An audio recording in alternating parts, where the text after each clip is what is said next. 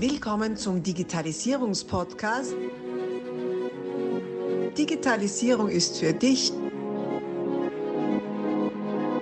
mit Markus Reitzhammer. Herzlich willkommen zu einer neuen Interviewfolge meines Podcasts Digitalisierung ist für dich.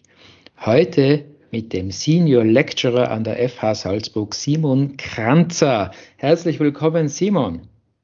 Hallo, Servus Markus.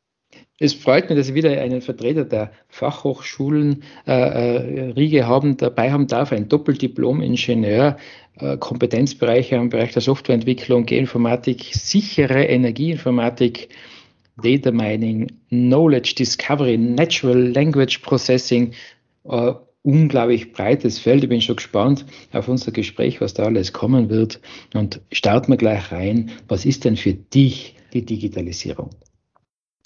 Ähm, Digitalisierung ist, ist, ist, ist ein Ding, das mein Leben jetzt schon relativ lang äh, begleitet, ähnlich wie diese Buzzwords, die wir da alle immer draufschreiben bei unseren Kompetenzprofile. Äh, so, so mein, mein aktuell große Stoßrichtung sind einfach die kleinen und mittleren Unternehmen. Äh, ich bin jetzt äh, nicht im Bereich der Grundlagenforschung tätig, sondern ich versuche sehr stark mich auf die, auf die ja in Österreich sehr stark vertretenen 97, 98 Prozent der Firmen zu fokussieren, die, die in diesem Bereich kleine und mittlere sind. Digitalisierung betrifft uns irgendwie alle und begleitet mich schon lang, äh, obwohl ich jetzt aus meiner, meiner Geschichte heraus nicht so, so der, der große Informatiker war. Also ich habe jetzt keine HTL-Vorbildung, sondern es kommt von einer AHS und, und bin genauso in das eingewachsen wie viele in meinem Alter Mitte 40. Ja. Ähm, auf der anderen Seite habe ich vor ein paar Jahren schon festgestellt, dass dieses Digitalisieren äh, ein bisschen so wie eine Welle ist. Ähm, ähm, Wellen sind ja nicht nur negativ, äh, sondern auch, die kann man ja surfen. Und, und irgendwann ist mir bewusst worden, dass ich entweder diese, diese Surf, mitsurf, diese, diese Welle, oder dass ich halt einfach sitze und warte, bis es über mich hinweggeht. Und nachdem es eine recht große Welle ist, äh, glaube ich, äh, war das nicht so gut für mich und deswegen habe ich mir gedacht, äh, involviere ich mich und, und versuche da auch gestalterisch einzugreifen. Ja, das ist ein cooler Ansatz, das ist vor allem aktiv werden und nicht warten, was passiert. Genial, sehr gut, sehr gut. Jetzt hast du gesagt, du bist bei KMUs unterwegs, äh, die ja den Großteil unserer Wirtschaft ausmachen. Jetzt ist das ja oft eine Herausforderung, gell? Also, das hast du eh schon bei der Einleitung haben wir gleich ein paar Passwords rausgeschmissen, weil man selber fragt, was ist das? Äh, und, und äh, da muss, muss ja auch viel Übersetzungsarbeit geleistet werden, weil äh, gerade jetzt, wenn man mit so einem gestandenen Unternehmer, was ich aus dem Maschinenbau spricht, äh, mit, mit der 40 Mitarbeiter oder was, nachher ist der wahrscheinlich nicht so begeistert, wenn du da jetzt gleich mal eben irgendwelche Data Mining und so Zeugs um die Ohren haust. Wie gehst du da an, äh, das, das Thema an, dass du überhaupt an die Ziel an das Zielpublikum kommst, wie erreichst du die? Also ich bin mir immer erst einmal da zurückschauen und, und zu lernen und, und da diese Begeisterung, die ich da oft spüre, macht mir total, also mir macht das total Spaß, weil die Leute sind ja fast immer äh, mit, mit 100% Herzblut in ihrer Sache dabei, äh, haben halt dann irgendwo einmal gehört, ähm, ja, jetzt war es mit der künstlichen Intelligenz oder jetzt brauchen wir das es gibt viele Veranstaltungen, wo eben diese, diese, diese Buzzwords immer wieder genannt werden. Und, und, und jetzt geht es dann darum, einfach einmal zu schauen, brauchen wir das wirklich überall und wen ja, was kann ich damit bewegen? Und, und meistens ist so die Frage, was eigentlich das Ziel ist von, von den Unternehmerinnen und Unternehmern, das, das, wo man sich am besten dann auch zusammenkommt. Ja. Äh, und so wie gesagt, ich bin sehr begeisterungsfähig und mir gefällt einfach auch das, was ich alles dazu lernen kann, was ich da inzwischen getroffen habe, vom, vom, vom Messermacherinnen über, über, über innovative Sägewerke und alles. Es gibt einfach schon sehr viele coole, coole äh, Unternehmen und, äh, und, und, und äh, Startups und alles in Österreich. Äh, und äh, jedes für sich hat ja eine extreme Qualität in, das waren sie ja schon lange nicht mehr da, in ihrem Tun, also in dem, was sie machen wollen. Und die Digitalisierung ist für mich mehr als dieses, diese Analogie von der Welle natürlich auch ein Werkzeug. Ja. Also ich muss schon einen Grund haben zum Digitalisieren, sonst brauche ich es auch nicht. Und ich glaube, auf der Ebene kommt man eigentlich ganz gut zusammen. Mhm. Und mit welcher Aufgabenstellung kommen die Leute zu dir oder andersrum gefragt, was, was bietest du an oder was ist dein Produkt oder wie, wie, was, äh, welche Lösung bietest du an? Ja, also die, die, die, bin ja einerseits jetzt da eben äh, auf der Fachhochschule und, und, äh, und äh, bin da eben in Salzburg an der FH Salzburg beim, beim Studiengang Informationstechnik und Systemmanagement als, als Unterrichtender einfach, ja. Und da ist natürlich unser Hauptziel einmal auch in Richtung Firmen, äh, Weiterbildung, Fortbildung beziehungsweise halt Lehrangebot anzubieten. Also wir haben berufstätige Studien, äh, wo die Leute neben ihrer Arbeit in einem Unternehmen zu uns kommen, studieren und sie irgendwie ready machen für diese, für diese neuen Herausforderungen oder für die Herausforderungen in der Digitalisierung. Mhm. Jetzt gibt es diesen Digital Innovation Hub West, der da vor Adelberg, Tirol, Salzburg unter der Leitung von der von der Uni äh, in Innsbruck äh, mit, mit alle Hochschulpartner, die da in die drei Bundesländer vertreten sind, und da sind wir eher so der, der Ansprechpartner auf der, auf der, auf der Ebene, auf der technischen Ebene. Und wenn da jetzt Firmen kommen, dann ist das sehr oft eben genauso, wie ich es zuerst versucht habe zu beschreiben. Die, die kommen, weil sie gehört haben, sie brauchen jetzt äh, Industrie 4.0. Mhm. Äh, sie müssen einen digitalen Zwilling von einem Produkt erstellen. Und äh, sie müssen Predictive Maintenance machen oder vorausschauende Wartung, wie es so schön Deutsch heißt. Und aus, sie müssen Daten erfassen. Das war ja vielleicht das, das, die andere Kur, die wir durch die Dörfer getrieben haben. Äh, dieses Daten sind das neue Gold und, und jeder muss Daten erfassen und vernetzen, also Daten vernetzen aus die verschiedenen Systeme, äh, was ich in der Buchhaltung habe, was ich von der Maschine habe, was ich von den Kundinnen und Kunden habe und so weiter. Und dies aufzulösen, das versuchen wir. Ja, wir versuchen dann über äh, sowas, was wir Datenstrategie nennen, über eine Datenstrategie äh, äh, mit den Firmen gemeinsam äh, zu einem, zu einem, zu einem, ja, zu einem, sagen wir mal, zu einer Lösung, können wir jetzt mal nicht kein fertiges Produkt, weil dafür gibt es tolle Dienstleister, äh, und, und, und auch die finden wir in Österreich. Ja. Aber, aber vielleicht braucht es zuerst einmal eine Strategie und ein, und ein, ein Verständnis was kann ich überhaupt mit was machen und, und was brauche ich in meiner Situation als Unternehmerin und Unternehmer wirklich.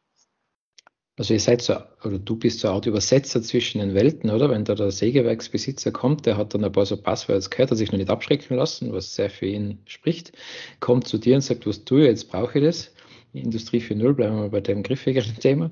Und dann sagst du, ja, schauen wir es uns an, wie ist der Ablauf aktuell, da gibt es die und die Strategie, da kannst du das und das damit machen. Und dann es da schon mal, aha, das klingt jetzt interessant für mich, jetzt suchen wir mit jemandem, mit dem ich es dann umsetze, aber ich weiß jetzt schon mal, was ich will, oder? Ist genau, so es, gibt da, es gibt da klassisch nur die, die Intermediären, also die die vom, vom Land Tirol, Land Salzburg oder Land Vorarlberg oder halt überall da in Österreich in die Bundesländer äh, gibt es eine Innovationsgesellschaft, Transfergesellschaft heißt in Salzburg, äh, in, in, in Tirol ist die Standardagentur und in, in, äh, in Vorarlberg die Visto, die eigentlich diese Übersetzungsarbeit schon sehr gut machen. Ja. Mhm. Aber es gibt halt dann diese sehr technisch-fachliche Ebene. Ja und an die Hochschulen gibt's äh, einen Auftrag, den ich sehr stark spüre. Der, der Auftrag heißt Transfer. Ja. Mhm. Hochschule hat einen Auftrag in Lehre, in Forschung und Transfer. Und jeder sucht sich halt auch da sein Platz an. Und für mich ist dieses Transfer als Aufgabe, also wie kann ich Dinge, die in der Forschung, die äh, in, der, in der Literatur äh, äh schon gut verankert sind, die vielleicht mit die großen Unternehmer äh, oder mit die großen Player schon auch durchexerziert worden sind. Wie kann ich solche Dinge so adaptieren, so anpassen, dass sie auch für die für diese Needs äh, von, von die kleinen und mittleren äh, Unternehmen auch äh, mhm. sinnvoll einsetzbar sind. Weil wenn ich jetzt nur als kleines Beispiel äh, äh, im Monat für irgendeine Cloud-Anbindung Kosten von ein paar tausend Euro habe, aber diese ja gar nicht verdiene, dann mhm. bringt das natürlich nichts. Äh, das muss auch, auch, natürlich vom Geschäftsfall her zusammenpassen. Ja, ja, ja, ja okay. Du hast jetzt erst äh, im Vorgespräch ganz was Spannendes erwähnt, finde ich. Du hast Industrie 4.0 im gleichen Satz mit Sicherheit erwähnt. äh, das ja. finde ich äh, aus mehreren Gründen spannend. Ich erinnere mich zurück, vor vielen, vielen, vielen Jahren war ich bei uns bei einer Veranstaltung ist um Industrie 4.0 gegangen, haben wir das eine Weile angekocht und da haben alle davon geredet, wie super das doch ist und quasi der Kunde hat seinen Mauszeiger schon quasi in der Produktion drin und redet direkt mit den Maschinen da und äh, klingt total cool und super und, und äh, Delivery und, und, Production on Demand und was ich was alles.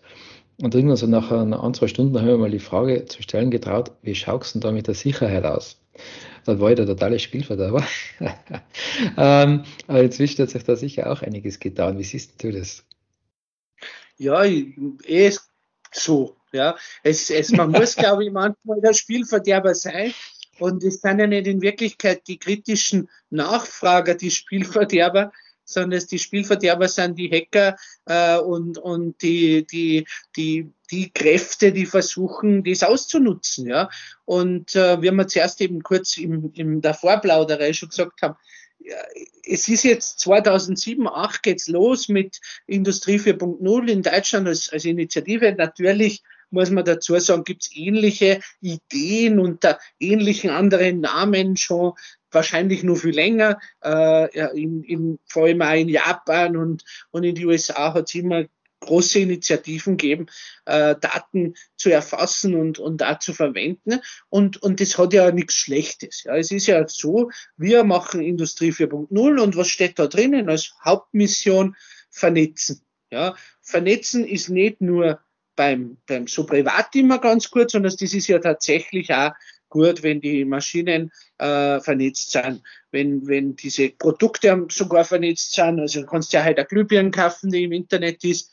Und das ist hat alles, alles an, an, an, hat ja alles ein, ein Business Case dahinter, der valide ist. Es geht fast immer darum, einen besseren Service für den Kunden, für den Anwender, für die Benutzerin der Maschine und so weiter zu geben. Das heißt, Industrie 4.0 ist per se für mich was sehr Positives. Beistrich aber, das kommt halt jetzt. Äh, wir haben so viel vernetzt und digitalisiert, dass dort und da man vielleicht nicht von vornherein über die Sicherheit nachgedacht hat. Sicherheit meine ich jetzt nicht Safety im Sinne von, dass der Roboter keinen erschlagt. Das ist extrem wichtig, dass der Roboter keinen erschlagt und das Flugzeug nicht runterfällt. Wenn ich von Security rede, aber nicht von dieser Safety, sondern von der Sicherheit im Sinne von, äh, kann dort äh, die Verfügbarkeit äh, ist immer ganz wichtig bei der, bei der, bei der, bei der IT-Sicherheit oder OT-Sicherheit, wie es dann heißt. Dann die, dann die äh, Vertraulichkeit, also dass keine Daten verloren gingen. Äh, und äh, na, jetzt ist das natürlich immer so, wenn man so sagt, Integrität, Verfügbarkeit und Geheimnis. Ja, das ist das, was wir wollen. Und da ist halt, wenn ich jetzt halt ganz schnell versuche, meine Maschine, die jetzt 50 Jahre schon herstelle oder 10 Jahre herstelle und immer war sie in einem abgeschlossenen Netz oder überhaupt nicht digitalisiert und jetzt mache ich das ganz in einem Projekt alles vernetzt, das tut dann hin und wieder mal so das Security by Design, was eigentlich das, die Grundidee wäre, leidet, äh, das, das, das ist halt so, ja. Äh, man hätte es sicher, da bin ich aber der Letzte, der da der Richtige dafür ist. Im Nachhinein kann man immer leicht sagen, man hätte es alles viel besser machen können.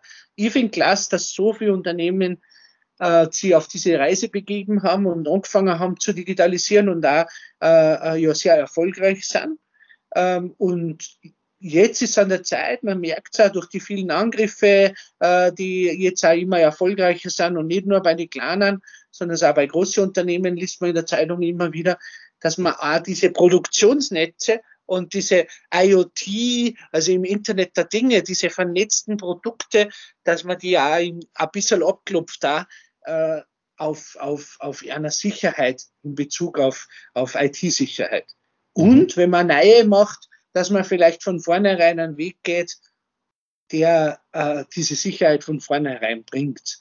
Und mhm. das ist auch was, was mich jetzt halt eben in den letzten ein, zwei Jahren äh, ganz machtig treibt, weil, weil ich halt gespürt habe, dass, dass äh, gerade die kleinen äh, und mittleren durch neue äh, Geschäftsfelder, die sich eröffnen durch diese Daten, ja, überall haben es kosten Daten sind das neue Gold.